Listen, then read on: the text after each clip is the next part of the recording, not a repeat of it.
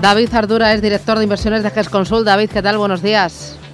Hola, Susana, buenos días. ¿Qué tal? Como, como mucho mejor tono, ¿no? Eh, que hace un mes o que hace 15 días. Esto va como una moto.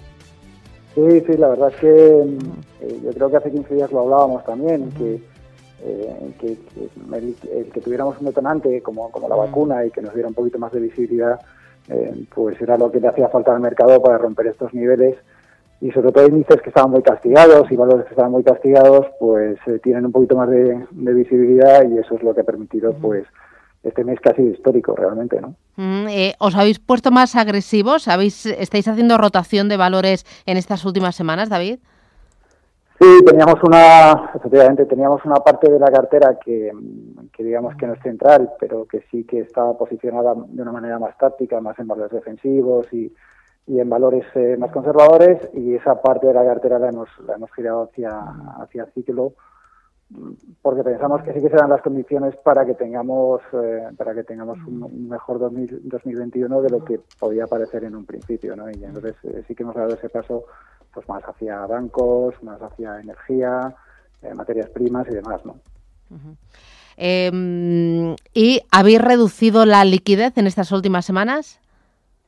Sí, sí, sí. Prácticamente estamos en, en todos los fondos estamos en niveles máximos de inversión, eh, tanto en los de renta variable como en los mixtos, porque además eh, en los mixtos pues la alternativa es una renta fija que, que, le vemos menos recorrido, como no puede ser de otra manera con, con el nivel de tipos que hay, y eso nos lleva a, colocar eh, toda, toda nuestra nuestro presupuesto de riesgo en la parte de, renta variable.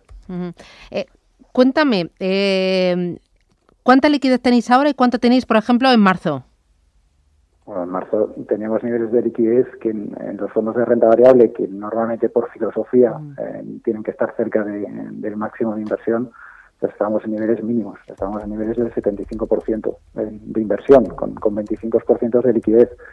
Y en los fondos mixtos, eh, en los que podíamos estar fuera de bolsa, estábamos prácticamente fuera de bolsa, y, y en los que no, pues estábamos en niveles, los mixtos de renta variable, estaban al 30% de inversión, que es el mínimo el mínimo legal. O sea, imagínate cómo estábamos en el, en el mes de, más que en el mes de marzo, finales de febrero, que era cuando, cuando nos pusimos más defensivos. Y, en, y ahora mismo, esos mismos mixtos que estaban al 30% de bolsa, a día de hoy están al 75%, que es el máximo legal. Y en, en los fondos de bolsa puros estamos al 97 y 98% y en, y en los fondos mixtos más conservadores estamos al 25% de renta variable cuando nuestro máximo es un 30%. O sea, eso te da un poco la dimensión de cómo hemos movido las carteras desde la situación de mayor nerviosismo a la situación de ahora. ¿no? Y, por ejemplo, en este último mes, ¿habéis incorporado bancos?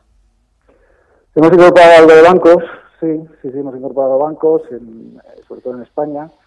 Hemos cogido CaixaBank, Santander y Bankinter y y en general es un sector que, pensamos que, no es el no es el negocio de nuestra vida por decirlo de alguna manera no es no es algo que, vaya a ser una parte central de nuestras carteras pero sí que pensamos que en un momento como el de ahora en el que se había puesto lo peor en precio eh, pues sí que como, como parece evidente por, por los movimientos que estamos teniendo sí que les vemos recorridos en un entorno de normalización por llamarlo de alguna manera no ya. Eh, y por ejemplo habéis incorporado eh, no sé valores más cíclicos, aerolíneas, hoteles, un Telefónica, por ejemplo, que lleva dos días bárbaro?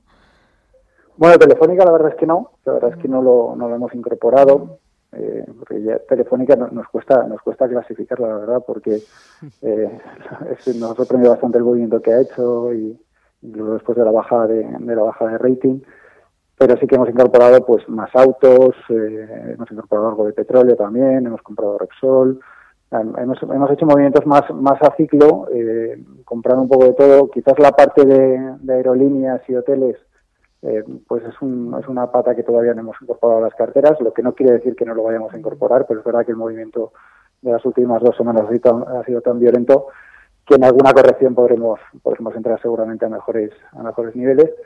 Pero en general el posicionamiento, de las carteras pues es, más agresivo sobre todo de cara al medio plazo, porque al final cuando un mercado te sube un 20%, como ha subido el IBEX prácticamente en el último mes, pues eh, en algún momento tendremos algún tipo de, parada que seguramente nos permitirá reposicionar todo esto un poco más.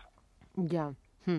Oye, y luego por la parte de renta fija, eh, ¿estáis haciendo algún cambio pensando en más estímulos en diciembre por parte del Banco Central Europeo y pensando ya en el año que viene? Bueno, la verdad es que eh, es, un escenario que venimos manejando hace tiempo en renta fija, es decir, que, eh, que los bancos centrales, y, de hecho ayer tuvimos noticias en ese sentido, van a seguir van a seguir presionando y, ahí realmente los cambios ya los habíamos practicado, porque yo creo que tanto la, renta fija corporativa como el high en, particular, creo que son activos que todavía te ofrecen algo de recorrido, eh, frente a la deuda soberana, que la vemos mucho más mucho más limitada. Ahí, pues bueno, eh, seguimos, seguimos igual que, que en los últimos meses, porque pensamos que toda esta situación, eh, si algo tenemos claro es que eh, solo se puede dar eh, con, con, tipos bajos y con bancos centrales actuando, porque si no, es difícil convivir con el nivel de deuda que tenemos si no tenemos ese servicio de la deuda abajo, ¿no? Entonces yo creo que ahí sí que sí que vamos a seguir en esa en esa línea. Pero al final eh, esos tipos de interés tan bajos tan bajos y esos estímulos monetarios y fiscales lo que van a hacer es darle un soporte muy importante a la renta variable. Ayer me decían el año que viene esperamos que sea bueno en bolsa, volátil también, pero a final de año con retornos quizás más bajos que este año 2020, pero retornos positivos. No sé si compartes esta visión. Sí, totalmente. Mm. totalmente. Hay, que, hay que tener en cuenta que al final, eh, cuando tú afectas a los tipos de interés, no solo afectas a la renta fija, afectas absolutamente a todos los activos, ¿no? Y, y en, ahora mismo en renta variable tenemos dos cosas. Una es una expansión fiscal que, que, eso lo que va a hacer es que va a incrementar la demanda y seguramente incrementará los beneficios, porque además las empresas pues han, ya han practicado recortes de costes a lo largo de este año, con lo cual vas a tener más beneficios el año que viene y en el siguiente y lo que tienes es una tasa de descuento menor por, el efecto de los tipos de interés. Entonces, al final, si tú tienes más beneficios y tienes una tasa de descuento menor, lo que llevas es a mayores valoraciones en bolsa, ¿no? Entonces yo creo que vamos a tener eh, justo eso, un año, un año de valoraciones importante, o sea, de, incremento de valoraciones, de buen año de bolsa, y, también tenemos que ser conscientes que, tipos de interés bajos también suponen que los retornos que se generan alrededor sean bajos. Entonces tampoco vemos un año de explosión de bolsa, pero sí que vemos un año bueno, relativamente bueno de bolsa, que, habrá volatilidad seguro, porque no podemos olvidar que la pandemia sigue ahí y que hay muchas incertidumbres. Pero vamos, nosotros en general sí que nuestra visión es, positiva sobre esto. Bueno, pues nada, iremos viendo, ¿no? Pero está el mercado apasionante y ahora con un tono más positivo y eso lo notamos todo y, y gusta, tranquiliza. David Ardura desde GES Consul, gracias, enhorabuena y un abrazo fuerte. Cuídate mucho. Un abrazo, gracias, adiós, chao, chao.